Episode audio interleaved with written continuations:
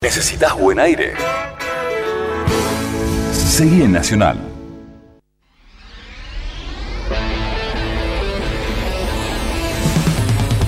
Que si rock es ahora o el de antes, que hacia dónde van las tendencias, que si se puede vivir de la música, que si se puede acá o allá, en castellano o en inglés, o en qué, que comercial o hippie o indie o ranking, como sea, para quien sea y por lo que sea, pero bien de acá, de Rosario, en Rosario y para el mundo. Se terminaron las preguntas, empieza la respuesta.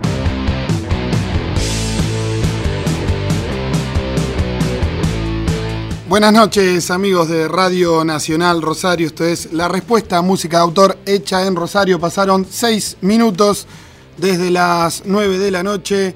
Lo más lindo que me pasó en el día de hoy fueron las gotas que cayeron mientras venía por la peatonal Córdoba hacia aquí, hacia el estudio de Radio Nacional Rosario, pero uno de los invitados que tenemos en el día de hoy me dijo que ya no llueve más. Yo hace unos 20 minutos que estoy aquí, encerrado enclaustrado, esperando el inicio de este programa que tanto amamos y que estamos en condiciones de decir que vamos a seguir durante todo el verano y así también en el 2012. ¿No hay aplausos preparados? ¿O no le gusta? El operador no quiere, saber nada. Claro, cuando hoy le dijimos que, íbamos a estar eh, durante todo enero, dijo que hincha pelota. Pero bueno, también tiene un poco de razón también. Vos también tenés que entender, Augusto, digo, porque Daniel ya está de vacaciones, que yo necesito irme de mi casa. Digo, ¿para qué hacemos si no radio? ¿Para qué hacemos radio lo que hacemos radio? Para irnos de nuestras casas y venir a escuchar un poco de rock eh, aquí a Radio Nacional Rosario en este caso.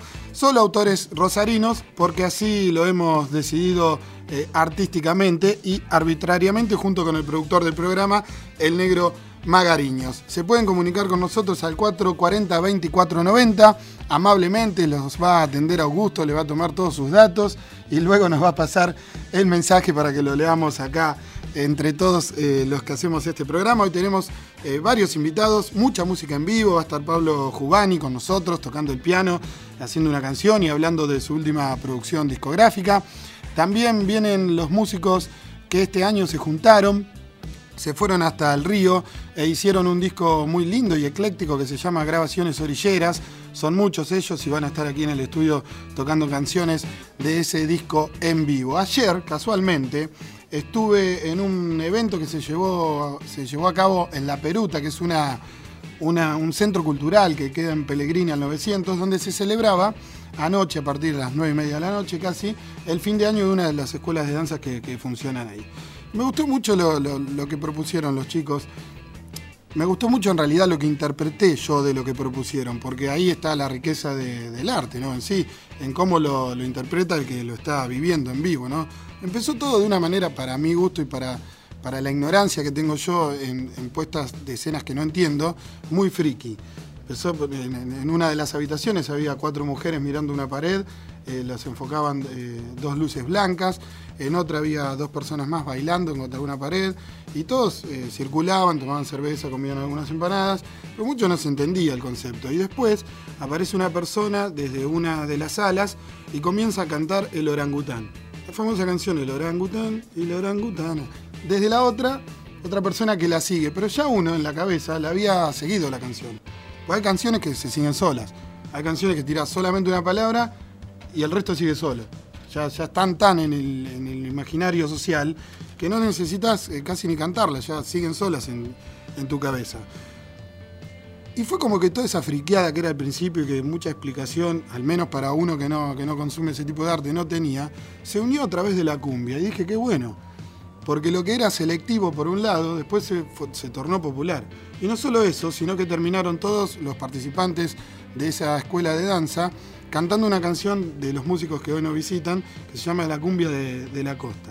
Y todos nos, reunimos en el centro eh, a bailar esa cumbia y lo disfrutábamos mucho.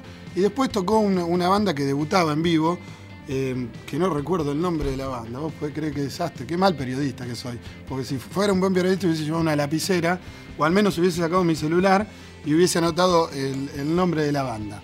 Pero era una banda que hacía cumbias. Entonces fue como que la cumbia unió todo, toda esa especie de, arte que no se entiende mucho, toda la friqueada, peyorativamente hablando, con lo popular. Y me encantó, la verdad que la, pasé muy bien y, Y me dije, ya que muchos rockeros piensan que el rock se murió, y, la, hay tantos artistas que quieren meterse en el mundo de la cumbia y no la entienden, que creo yo que si parte del rock se murió es por los artistas que no entienden el rock y lo quieren hacer, digo, estamos a tiempo de salvar la cumbia. Por eso me gustó la, la, fiesta. Estamos a tiempo, entonces incluso a mí que la cumbia no me gusta y que la disfruté en un ambiente ajeno, quizás a la cumbia, estoy feliz de haber participado de una fiesta que intentó salvar la cumbia. Así que participemos todos de este salvataje hacia la cumbia. Por eso también invitamos eh, hoy a gente que va a hacer algunos, algunos temas de cumbia. Les repito, el teléfono 440-2490. Cierro este concepto, ¿no? Y me quedo con esto de las canciones que, que, se siguen solas. Y cuando volví a mi casa, ya un poco pasado de copas, debo decir la verdad, me puse a pensar en canciones de rock rosarinas que se sigan solas. Se me ocurrieron dos. Una, Rosario de los Vándalos. Pero quizás para un público más selectivo. Y la otra, Cae Lenta, de punto G. Esa creo que sí, la saben todos.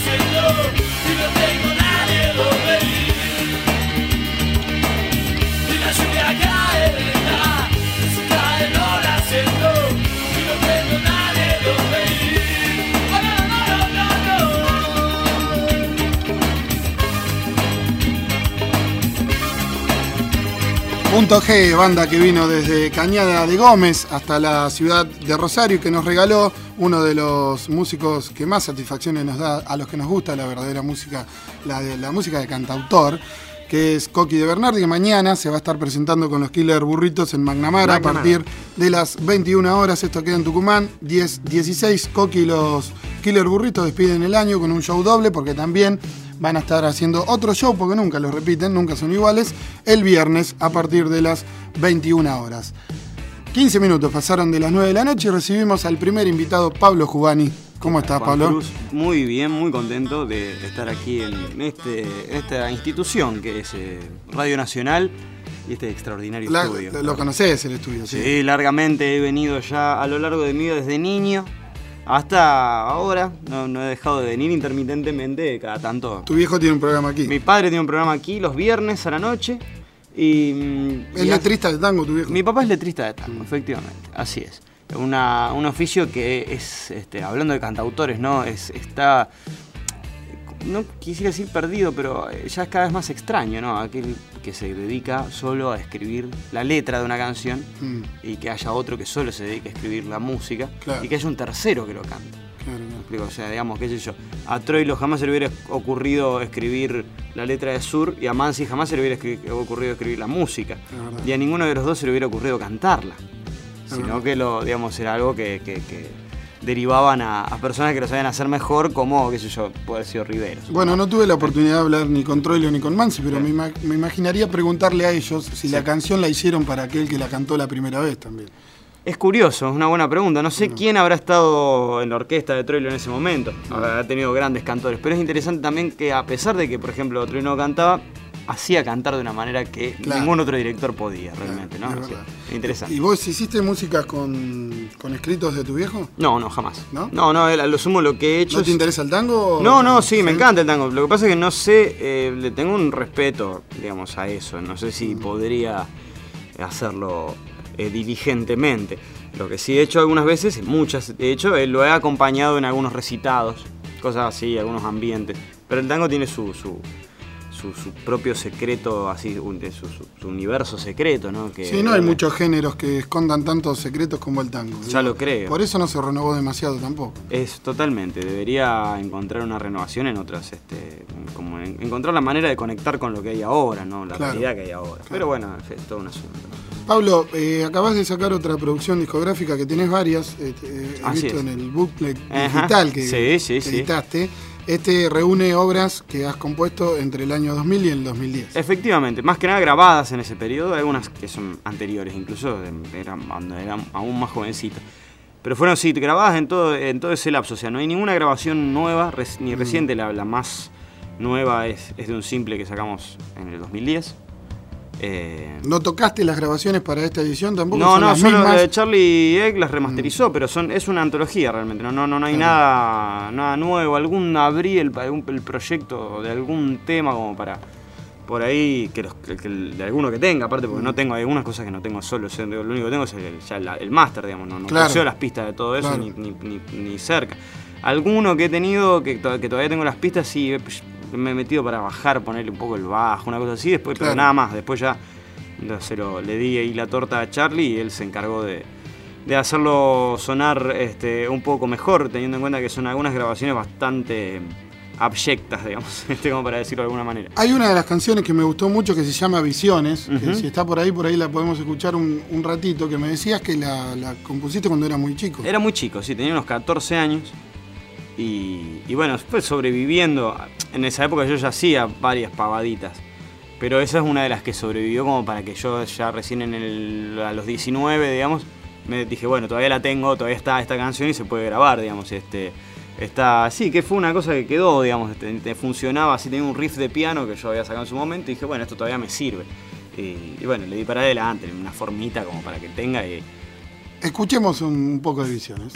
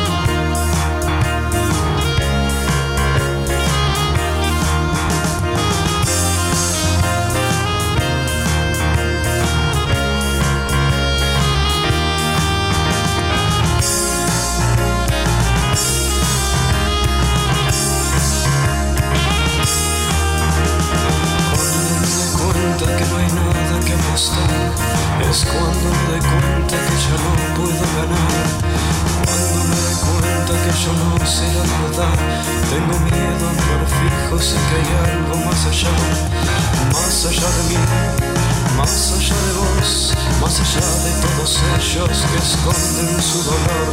A veces oigo voces que no quiero escuchar Porque mienten las palabras que yo no me atrevo a hablar. A veces pienso imágenes que no puedo tolerar. Entonces me refugio en ojos que no ven más. Más allá de mí más allá de vos, más allá de todos ellos que esconden su dolor.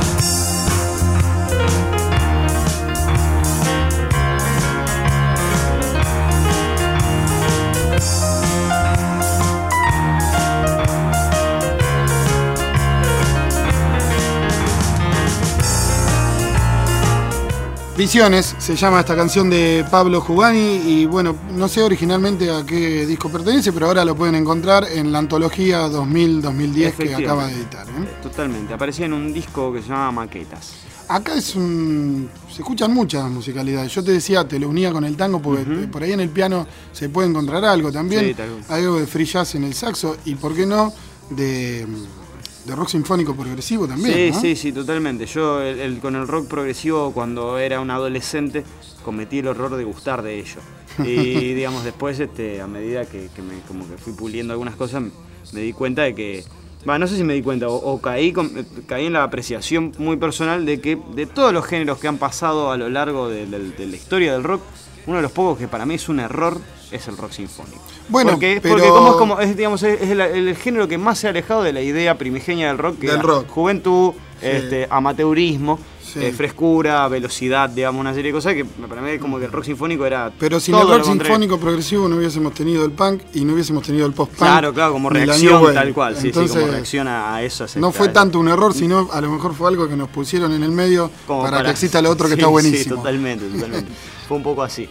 Y en relación a, así alguna cosa tanguera que calculo que debe, debe venir por una cuestión de que he escuchado mucho tango a lo largo de mi vida. De todas maneras, hay un tema que se llama Sin Título 1, que es instrumental, donde yo ahí ya lo veo muy directamente. O sea, veo a Piazzolla así, como, como im- imposible de, sacarlo de ahí, de, de ese.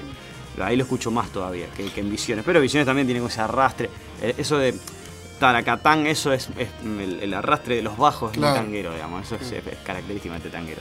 Pablo, si uno te ve en vivo y escucha, bueno, muy buena parte de, de tus canciones, no puede evitar relacionarte con el glam, por ejemplo. Hoy pensaba, creo que hoy o ayer se cumplía uno de lo- un aniversario de la- del fallecimiento de Federico Moura. Ajá. Que quizás sea el culpable, Sí. o... Sí, el culpable puede ser, ¿por qué no? Eh, de que el glam haya ingresado en Argentina. Totalmente, ha sido un precursor. Bueno, un precursor en el sentido. Ha sido el, el- el pionero de, de- Mm. de ello aquí. Yo, eh, lamentablemente, no es, ah, no es una música con la que haya crecido. No, no me refiero a glam, sino me refiero A Virus. Virus y en general al rock nacional. Yo, eh, por esta brecha, digamos, generacional que, que mencionábamos antes, que, que viene por el lado de, de- de la diferencia de edad con mis padres y del hecho de no tener hermanos mayores, como que yo hice un ingreso al rock muy, muy, muy, muy sui generis, muy propio, digamos. Sí. Y yo mm, mm, realmente me perdí todo el rock nacional. ¿Y Pero con qué- con qué arrancaste? Yo arranqué con Bowie. O sea, pero y de allí, digamos, una cuestión de, de, de una casualidad. Yo era muy chiquito, tenía 8 o 9 años. Bueno, pero se Y- nota Bowie en tus canciones. No, no, claro, es como, es como el, el- el- el- el- el eje, digamos, la columna vertebral de lo Y que Neil después- Hannon también, de y Neil Iván Hannon totalmente. Pero son cosas que todos. eh, ayer le decía a, a, a Fede Frischi. Le Sí, decía esto de que. colega de Rock and Pop. Sí, totalmente. Le decía que. mm, que Bowie para mí fue como la enciclopedia, digamos, porque Bowie fue el tipo que, mm, me, mm, siguiéndolo desde chico, me marcó todo lo que, o no todo, pero una gran parte de las cosas que uno escucha en el ¿Querés rock tomar vino? adelante. Este, como por ejemplo, qué sé yo, desde Kraftwerk a Placebo, pasando por todo en el medio, es como que yo casi todo lo conocí a través de él. Porque es un tipo que siempre tuvo esta honestidad de recomendar aquello que le fascinaba. Bueno, claro. Entonces, y lo de Kraftwerk fue Kraftwerk, Pet Shop Boys, este, Placebo, Nine Inch Nails, Divine Comedy, Suede, eh, Chic, eh, todo el crowd rock, digamos, es todo yo, digamos, es como que a través de- del hecho de haber descubierto muy, de muy chiquito a Bowie, porque Bowie tenía esta cosa de que aparecía en esta película, en Laberinto, pero tenía un magnetismo especial diferente a otros ¿Qué tenés. Pablo? Yo tengo 31 años. Claro, yo tengo 34, no, no, y Laberinto fue fundamental. Claro, es como que uno, está bien, uno no entendía lo que eso, lo que el tipo estaba transmitiendo, pero era muy eh, movilizador Mm. ver un personaje infantil que tuviera esa carga de como de, de- esas- esa, esas- esa cosa sombría y medio misteriosa. Era muy resultaba muy atractivo. Mm. Y yo, uno era muy chico para comprender la música de Bowie entonces, pero lo cierto es que, bueno, de- por, por una por fortuna de la vida, digamos, di con eso y como que con eso yo conocí la música y de ahí en adelante muchas cosas. Raro también porque la, música de Bowie es amplísimo, pasó por... Sí, totalmente, totalmente. Sí, por un es- montón ¿qué, de qué es la música de Bowie? No, O sea, Claro. es rarísimo. Sí, yo lo, lo conocí por, por la película y después cuando era, mm, era muy pequeño, también yo habría tenido unos nueve años, pasaron en un programa que se llamaba Chesterfield Music Box, se llamaba, pasaron un especial de videos de David Bowie que lo pasaban a las 12 de la noche. Como Chesterfield, yo me acuerdo que auspiciaba a Brigada A Ajá. y a, a Soda Stereo en los 80. Mira, claro, y se Los ve que shows te- grandes de Soda Stereo los, los auspiciaba. Cosa que ahora con una marca de cigarrillos te auspicia un show de, un show de rock es No. impensado porque nadie se quiere quedar pegado a los cigarrillos. Yo no tengo problema. Este, pero decía que, bueno, estaba este programa que se pasaba a las 12 de la noche. Y mis padres no querían que yo me quede hasta las 12 de la noche viendo televisión y me mandaban a dormir. Y eso fue una suerte porque me grabaron ese programa que tenía que ser 10 videoclips de Bowie. Claro, está todo bien. Y Eh, con nene eso- no se puede quedar hasta las 12, pero si se lo grabamos, Se lo grabamos las totalmente. cosas de las 12 las puede ver No, a las 10 de la totalmente, totalmente. Y, y ese, ese VHS a mí me sirvió para cultivar el fanatismo. Claro. En ahí estaban aquellos DJ, Ashes to Ashes, Let's Dance, Modern Love. No, y aparte estaba, este, estaba un leitmotiv eh, de la música rock también, el, el- la negación con el padre. Ah, no, no, ni hablar, ya estaba, digamos, totalmente. Y como mirá cómo habrá sido que cuando vino Bowie en el 90 no me quisieron llevar porque, digamos, no, y, y, y nada, no, no, no habían advertido que eso po- podía llegar a ser tan importante. Claro. De hecho, siempre me decían, si uno hubiera sabido que era tan importante, te hubiéramos llevado. Y cuando Bowie volvió en el 97, respiraron tranquilos porque... Pablo, este disco, eh, no sé si tiene físicamente, no lo vi. No, físicamente no existe. Se puede descargar gratuitamente puede desde dejar- internet. Jubani2000-2010.com es este, el único gasto en el que hemos incurrido, el dominio. Este, Está entonces- bueno para los para aquellos que no se bajan discos porque no tienen información. Este es un caso particular porque tiene incluso mucha más información de la que podría haber tenido un librito de un disco porque por toda la información que contiene le hubiese salido carísimo Claro, y seguramente no lo hubiese editado con tanta pero, información. Pero ¿no? completamente, así es el caso y por eso es que nos abocamos a este a este formato que mm, me parece que tiene que ver un poco con, con- con asumir la realidad, ¿no? Este, Es algo que de esa manera llega a mucha más gente, es gratis como suele ser la música ahora y de alguna manera tratamos de darle una plataforma prolija como para que se entienda de dónde, de dónde se puede sacar el disco. Y bueno, ahí está, digamos, me parece que eh, ameritaba que sea así porque un poco todo este, este desorden discográfico que uno ha hecho a lo largo de esta década es un poco, tiene que ver con el signo de los tiempos, un- una década en la que todo se transformó de repente, ¿no? No de repente o progresivamente, pero como sea, yo cuando arranqué con esto iba a grabar estudios que eran feos y caros y tenía que quemar en CD.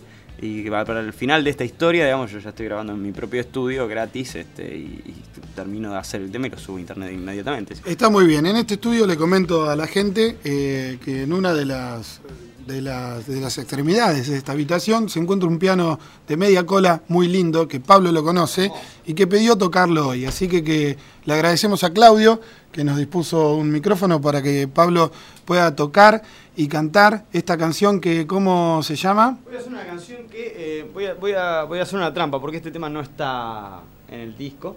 eh, o está, pero en, en- como en forma de remix. Hmm. Este, y bueno, ya que están, a lo mejor alguien se pregunta, ¿este remix de qué canción será?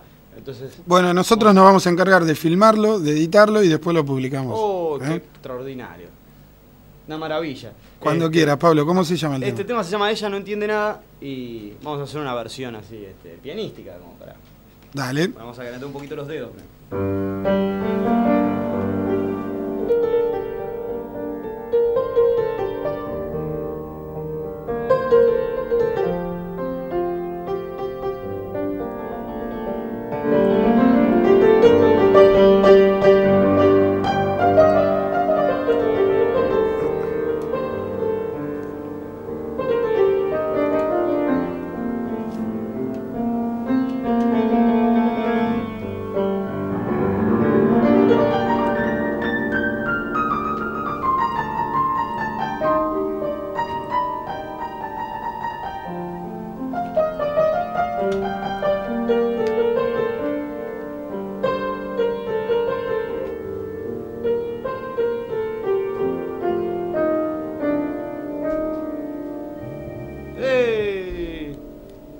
Llama por teléfono, muere. No más teléfono, ahora sí.